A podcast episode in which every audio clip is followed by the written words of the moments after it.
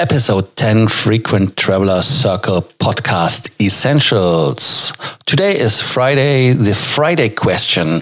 We do have always Fridays, the part where we answer your question. And today we got the, the question from Tobias. And Tobias asked, most secure airline 2019 Emirates Airline. How can this happen that Lufthansa fall on place 56.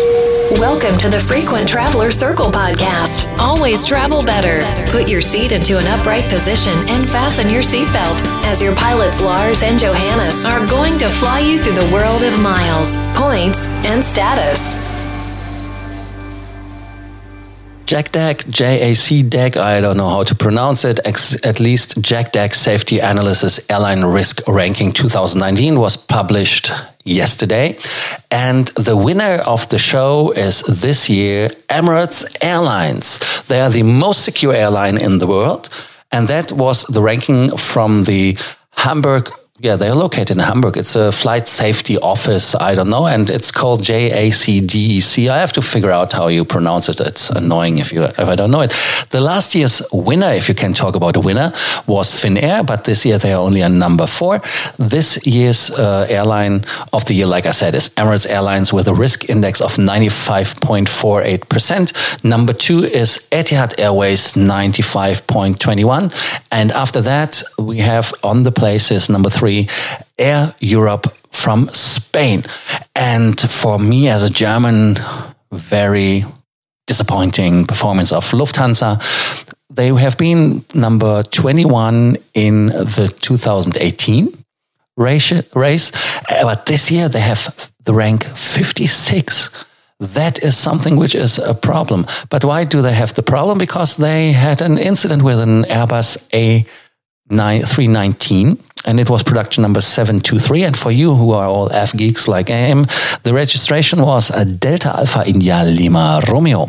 And the aircraft went into service at the September 19th, 1997. So it was a quite old aircraft. And in July 2019, they had the problem that uh, somebody with the stairs for the uh, aft or yeah, the aft uh, door um, drove into the cowling somewhere or in the fuselage and it broke it near to the uh, auxiliary power unit in the back so massively that this machine, uh, aircraft machine, machine is cool, huh? the aircraft had to be a write-off. And uh, yeah, so they wrote it off and the hull is marked as a loss. And it was not a related uh, loss to flying or to anything. It was just an incident on the ground, like you can compare it to you are driving with your car and somebody drives in your trunk because he's an idiot, and that is the same and uh, not your fault. And uh, in this case, it's not Lufthansa's fault. I don't know what uh, location they would have in the table if they would have not have the incident, but that is something which is. Um, like you say, uh, shit happens, and that is something which is uh, a problem. So again, the um, how do they get to the risk ranking? They take the year when they begin operations. For example, uh, Emirates as the winner was founded in 1985 in Dubai, of course, and we have Lufthansa in 1955. Actually, they are somehow since 1924, but let us not dive into the history and uh, in 1955 and 1924 discussion. So it's 1955, and they did have uh, then put in consideration non-fatal, fatal, total number of hull losses, and this is the point number of uh, total hull losses. Um, which uh, Lufthansa made a little bit the trouble. And the year before, they had a hull loss as well uh, on the ground where a pusher started burning um, and number of serious incident. And so that is how they calculate the risk index. Um, just to give you the information, they only put into the uh, calculation the um, the flights which are with revenue passengers, so no cargo flights, no training flights, or ferry flights are included. And um, onboard fatalities only. So no third party casualties. If somebody is uh, killed on ground, that doesn't count. It has to be a passenger or a cabin crew member who is in the incident that it's counted in this kind of index. And this index is, and I have to repeat it, only for 2019. So what happened in 18 or the years before doesn't matter. We do not care.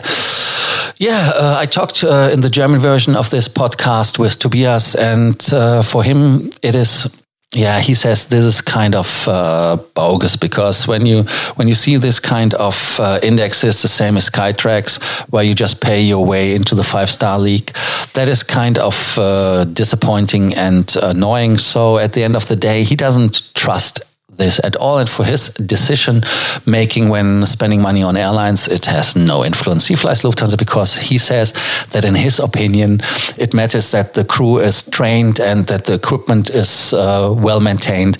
And that is what he associates with Lufthansa. And we have a German speaking group and we have the English speaking group, the Frequent Traveler Lounge. You can sign up. We have the um, link in the show notes.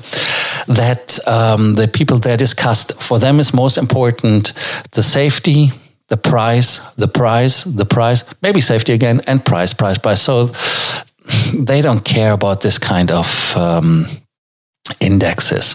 Let me know, let us know what you think about these indexes. How do you read it when you hear that an airline from the Middle East is number one and um, Lufthansa or other airlines like Finnair, who are old European airlines, that they are yeah pushed back by the Middle Eastern airlines. Is this something which is natural or is it something which is just a coincidence? Um, and of course, what is your take on this Sykes flight safety analysis Airline Risk Ranking 2019. If you have any other questions, comments, do not hesitate to write us on WhatsApp, on Instagram. We are happy to answer all your questions. And of course, a little advertising again for our free consulting in points, miles, and status. Just write us and uh, we can make an appointment for you. 50 minutes where we help you to get your miles and your points on track again, like we do daily for others as well. And don't forget to subscribe to our Frequent Traveler Circle podcast essentials. Thank you so much for listening, and I hope you will be listening to us in the next episode. Bye bye. Thank you for listening to our podcast, Frequent Traveler Circle. Always travel better and boost your miles, points, and status. Book your free consulting session now at www.ftcircle.com now.